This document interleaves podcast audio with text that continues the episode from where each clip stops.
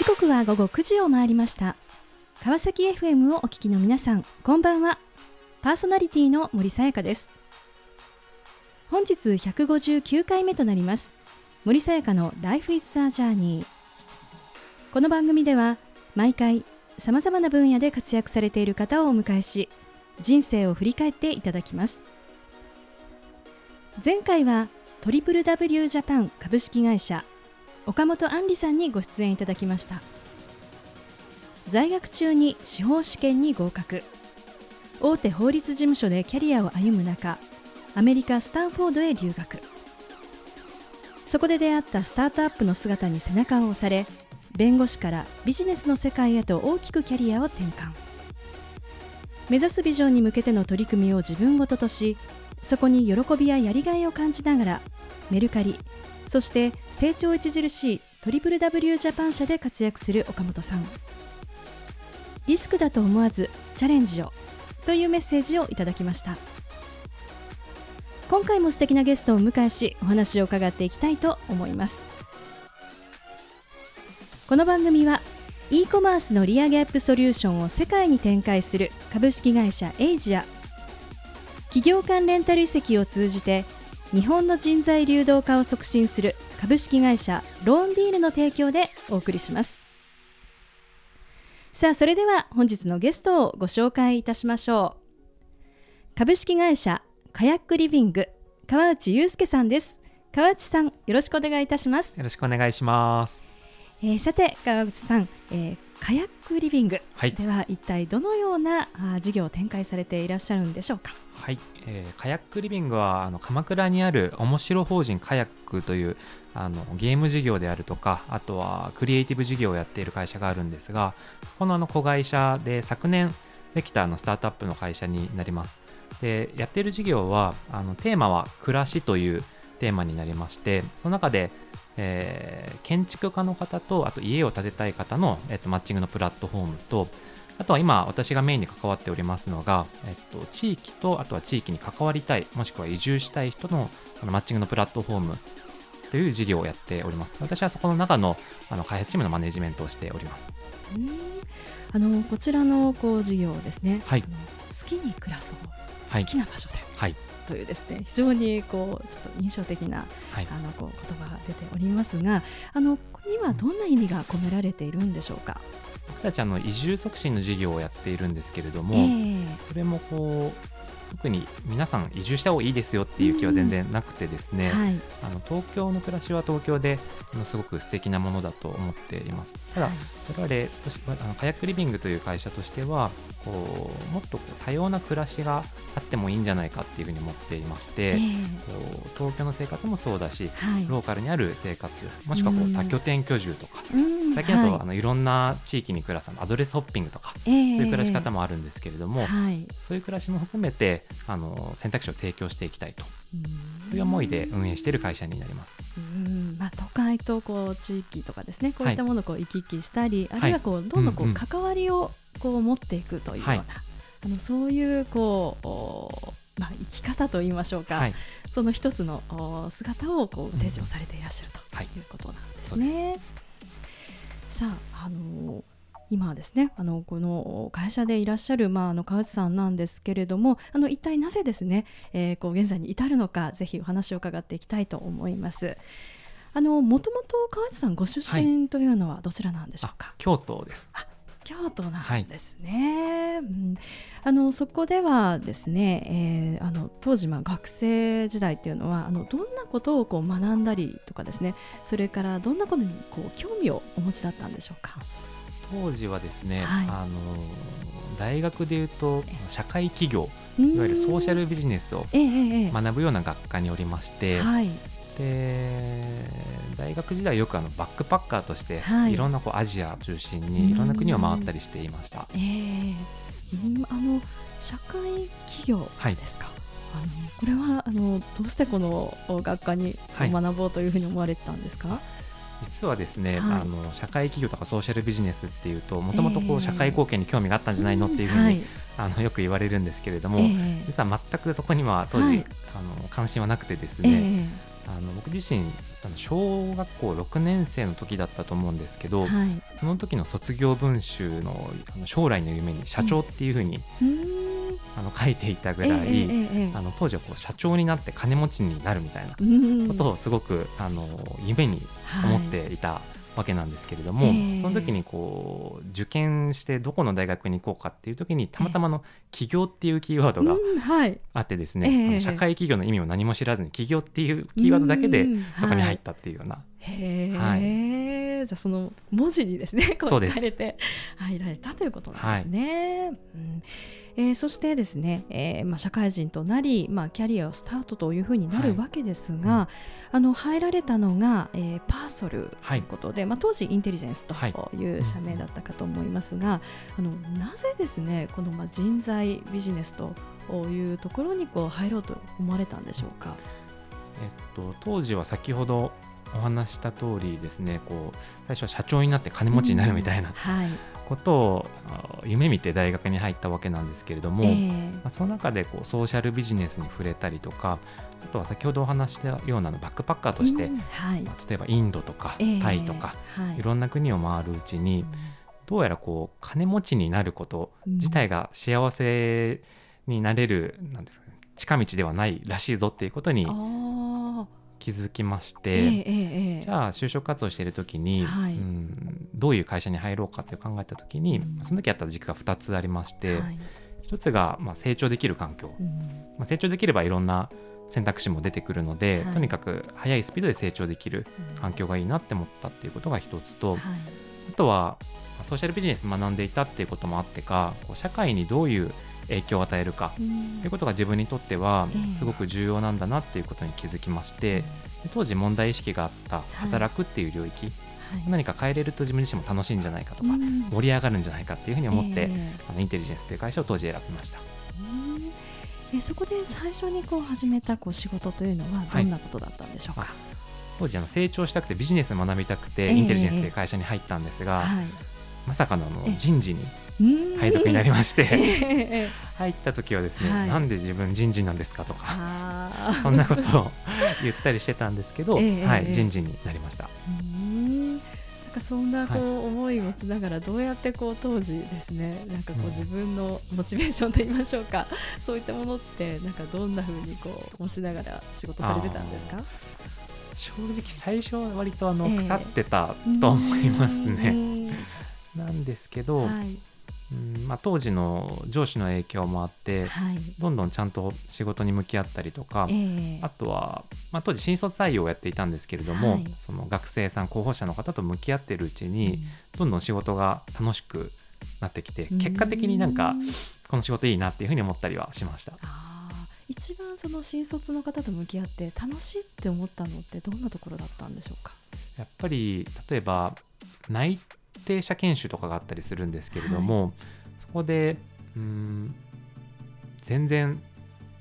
社会も知らないような学生さんたちが研修を経てすごくいい成果物を出したりしてくれた時に、僕全然泣くようなタイプじゃないんですけど一回泣いたりしたりもしましたね。はい、なのでそういう成長を見たりとか人の価値観が変わるとか、そういうことすごい楽しいなって思いました。さあその後の話とても気になります。後半も引き続きお話を伺っていきたいと思いますがさてここでゲストの方の意外な一面を探ることを目的にこんな質問をさせていただきます。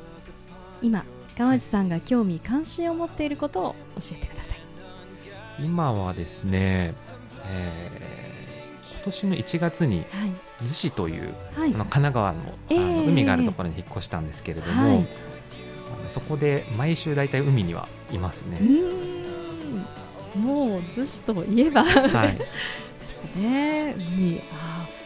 大きくもう生活は変わったということそうですね。それまでは世田谷に住んでいたんですけども、はい、そこから子供ができたりしたこともあって自然の中で子育てできたらいいなっていうので、逗子に引っ越しまして、大体子供を連れて海に行ったりあとは友達とサップをしたり。あとは海辺でバーベキューしたりとか、はい、そんなことをやってます。楽しそう 楽しいです。いいですね。はい、さあそれではここで一曲お届けしたいと思います。リトルグリーンモンスターでエコー。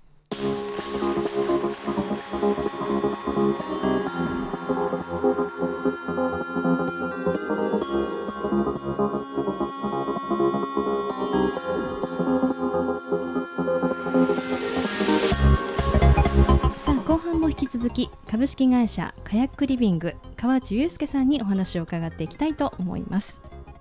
え前半はパーソルにご入社をされえまあ最初の仕事であるまあ人事というところであのお話をしていただきました、はい、でその後ですね、はい、次に進まれるのがあの IT 領域のですね。あのまあグループ会社での営業ということなんですね。はい、そうなんです。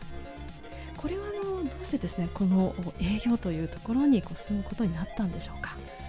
そうですね、まあ、人事の仕事もすごく先ほど話した通りすごい楽しかったんですけれども、はい、うん、自分自身こうやっぱりビジネスやりたいなっていう気持ちがあったので、えー、まあ、その中でも IT っていう領域に興味があって、うんえ。ー、行くなら今かなと思って行きました。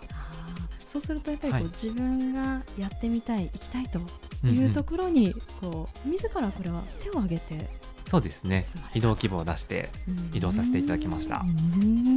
そこでのこう営業時代というのはあの川内さんにとってどんな時代でしたか、はい、あ営業時代はですねその人事の時だった上司に言われた言葉がですね、えー、あのこれまでのキャリアは捨てたつもりでプライドを捨てて、あのゼロからやり直しなさいっていうふうに言われてそれこそ、まあ、自分人事やってたので、えー、自分が採用したことを働くわけなんですけれども、はい、あのその採用した1年目の子にテレアポのやり方から教えてもらいながらあの泥臭く、えー、あのやってましたね。え。ー、じゃあ本当にこうゼロからですね。そうですね。されていたということなんですね。はいうん。えそしてその後ですね、えーこうまあ、事業のこう開発ですとかそれからのエンジニアですね、えー、ご経験をされ、えーまあ、プロダクトマネージャーというふうにですねあのパーソルのグループの中でこう仕事をされていくということなんですが、はい、あの全然違うそうなんですよ。仕事ですよね。そうなんですよ。人事から営業に行った時も人材系の領域の人事から IT 領域の営業ですし、またその次もこう IT 領域ではあるんですけど、営業からあのエンジニアプロダクトマネージャーっていうものづくりの領域に行っているので、ゼロからやり直すっていうことを何度かやったりしてますね。その自分自身のこう興味とかこう関心っていうのは、はい、なんかこうどんなふうにこう仕事をする中でこう生まれていってこう今のようにですねこういろんなこう事業といいますかこう仕事というのをこうされてきたんでしょうか？そうですね。自分の場合何か転機があったりとか、えー、具体的にきっかけがあって、はい、あの行動を移すというよりもずっとこう自分ってどうありたいんだっけとかどうあれば自分らしいのかなっていうのを考えてるうちに、はい、こっちに行った方がいいんじゃないかとかこういうふうにしたら、うん、楽しいんじゃないかっていうふうに思ってそれを、えーまあ、周りとも話しながら道を作っていくっていうような、はい、そんなことが多いですね。うん。あやっぱりこう思ったものをこう周りと話していくそうですね。上司ともよく話しましたね。はい、そうですね。まあ、そうしてこう進まれていったということなんですけれども、はい、あのでもエンジニアって全然多分こう全く違う仕事かと思うんですけれども、はい、ここはどうやってこう、学んでいかれたんですか？エンジニア、まあ、見習いぐらいの期間なんですけど、うんはい、うんとそれこそ当時267ぐらいだったと思うんですが、えー、最初はえー、1年目のエンジニアの方の、はい、えー、開発研修みたいなものに1人混じらせてもらって、えー、えー、勉強してますで当時でいうと、ちょうど子供が生まれた年でして、あの家に帰ったらその赤ちゃんを抱っこしながら YouTube であの開発の勉強をしながら、また会社に行ってその新卒研修に行くみたいな、はい、そんなことを繰り返しながらちょっとずつ勉強していった感じですね。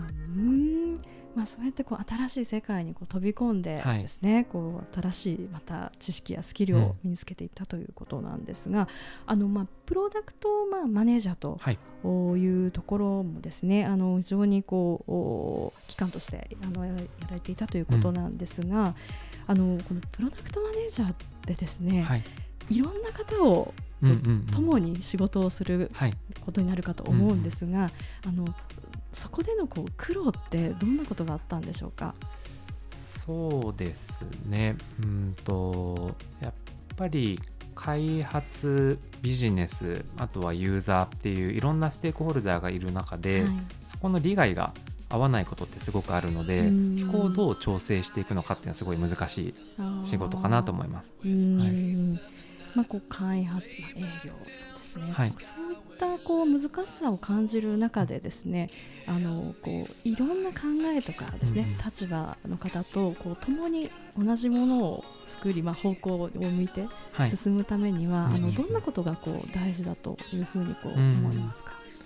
そうですね。それはプロダクトマネージャーとして一つプロダクトを作るっていう時もそうですし、はい、あとはあの事業責任者として50名ぐらいの組織を見ていた時期があったんですけれども、はい、その組織を作るっていう時も共通するかなと思うんですけれども、えー、自分が大切にしているのは3つありまして、はい、1つがしっかりそのプロダクトとか組織のビジョンを、えっと、作るっていうことですね。うん、で2つ目がそのビジョンと個人のやりたいことっていうのをちゃんと動機づけて、うん、あの紐づけてあげるということです。で3つ目はその2つが、まあ、ビジョンがあって個人の内発的動機がちゃんとあった上でもうまくワークしないことってあってそれで大体こうその組織の中の情報が足りない、えー、情報の透明性がないっていう時だったりするので、はい、そこのこう透明性をどう上げれるか、うん、この3つを僕は重要に思ってます。うんでもこう自分よりも年上だったり、はい、こういろんな知識を持っている方々とも向き合っていかなければいけないと思うんですが、うん、その時にこう大切にしていたこうマインドっていうのはどんなものだったんでしょうか？そうですね。特に僕自身はビジネスサイドからこう、まあ、開発チームのマネジメントとか、そういうことをやるようになったのでどうやったら、まあ、信頼関係を築けるかって最初悩んだり、考えたりしたところでもあったんですが、まずはこういろんな泥臭い雑用も含めて、人がやりたがらないようなことをマネジメントしながら率先してやるっていうことを意識してやってましたね。はい、そうやってこう、まあ、信頼を作っていったと、そうですね。はい。えー、そしてですね、このパーソルでの仕事をされてあの大きなですねこう転機を迎える場面があるということで、えーまあ、30代に入りですね、えーまあ、現在のまあ、カヤックリビングへと進まれるということなんですが、あの全くまた違うお仕事かと思うんですけれども、ね、あのそこの仕事を変えることへの抵抗感っていうのはなんか当時なかったんでしょうか？いや普通にありましたね、あのそのままのキャリアを行った方がまあ、失敗はないというか、えーえー、あの予想できるい。い未来もあった,、あったりしたので、はい。うん、あの迷った部分もありました。でもそれでもこうカヤックリビングというですね新しいこう道にこう進もうというふうに思われた、何かこう決断といいますか、うん、背中を押したものっていうのは何だったんでしょうか？これまでの、まあ、さっきお話したような、はい、うんと人材業界の人事から、はい、えっと、IT 業界の営業、うん、あとはこう IT 業界の営業から、まあ、ものづくりサイドエンジニアプロダクトマネージャーっていう、まあ、決断の時もそうだったんですけど、はい、自分自身迷った時にこう自分の心が動く選択肢というものを選んだ方が、なんか成功してきたなっていう、なんでしょうね。体験というか、えー、そういうものがあったので、それをすごく大切にしてます。やっぱり自分の心がちゃんと動く選択肢を取ったら、はい、その後頑張れるし、うん、自分成長できるし結果正解にできるかなっていうのがあったのでそっちを選んでます。今、まあ、逗子にお住まいで、はい、そしてですね、えーまあ、この今のこうビジネスをするということで、はい、あの今一番ですね川内さんが心動かされていることというのは何なんでしょうか？何でしょう。仕事でですか？そうですね、まあ、仕事も含め、まあ、逗子というですね、えー、その土地での、まあ、暮らしも含めて。うんうんうんうん今は関わってる事業が本当に新しい領域新しい暮らしを作るとか、はい、あのどうやったら都市部の人とローカルを結びつけて日本全体盛り上げていけるかみたいなことをやっているのでそれをこうどう大きくできるかっていう取り組み自体がすごく楽しいかなとは思います。あの逗子の魅力っていうのは、はい、どんなところなんでしょうか？こ1時間以上語れちゃうやつなんですけど、はい、そうですねあの逗子って立地的には葉山と、えー、あとは鎌倉の間にあるんですけれども、はい、えっと、その2つで割と観光地で人も多かったりするんですが、えー、逗子はそんなに観光客も多くなくて、はい、えー、ゆったりできる。そしてこう、海と山に囲まれて、うん、あの自然豊かな生活ができる、はい、で結構都内から都内の会社に勤められている方もよく逗子に住まれているんですけど、はい、それはこう始発であの逗子に逗子の電車があるので絶対座って通勤できるっていうところがあったりするので、ええ、逗子おすすめです、はい、ぜひお越しになってください。魅力をたくさんですね、はい、お伝えいただきました。さあこの番組ではゲストの皆さんに必ずお聞きしている質問があります。川内さんにもお伺いさせていただきます。これから自分の夢を実現しようと考えている方々へ背中を押すメッセージをお願いいたします。はい、先ほどの自分の経験からもなんですがやはり迷った時は心を動く選択肢を取るっていうことが重要かなと思いますしそれをその選択肢取ることでその自分自身も頑張れるし成長できるっていうことがあるかなと思うのでこのメッセージを送らせていただきます。素敵なメッセージをありがとうございましたということで本日は改めまして株式会社カヤックリビング川内祐介さんにご登場いただきました。川内さんありがとうございました。ありがとうございました。さあそれでは最後にもう一曲お届けしましょう。サチモスでファンキーゴールド。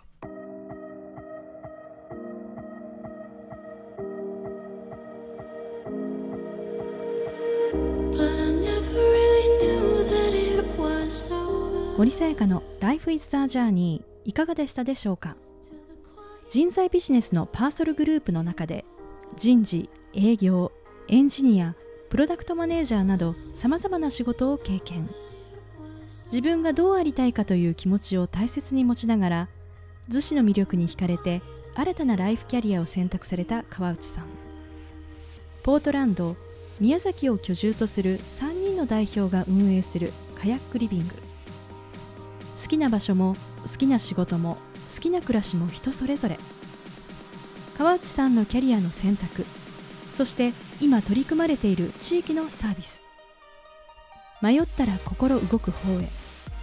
それはまさにこれからの働き方生き方の一つのあり方ではないでしょうか。次回はどんな素敵なゲストの方が来てくださるでしょうか。来週もまたこの時間にお会いしましょう。今日も一日お疲れ様でした。おやすみなさい。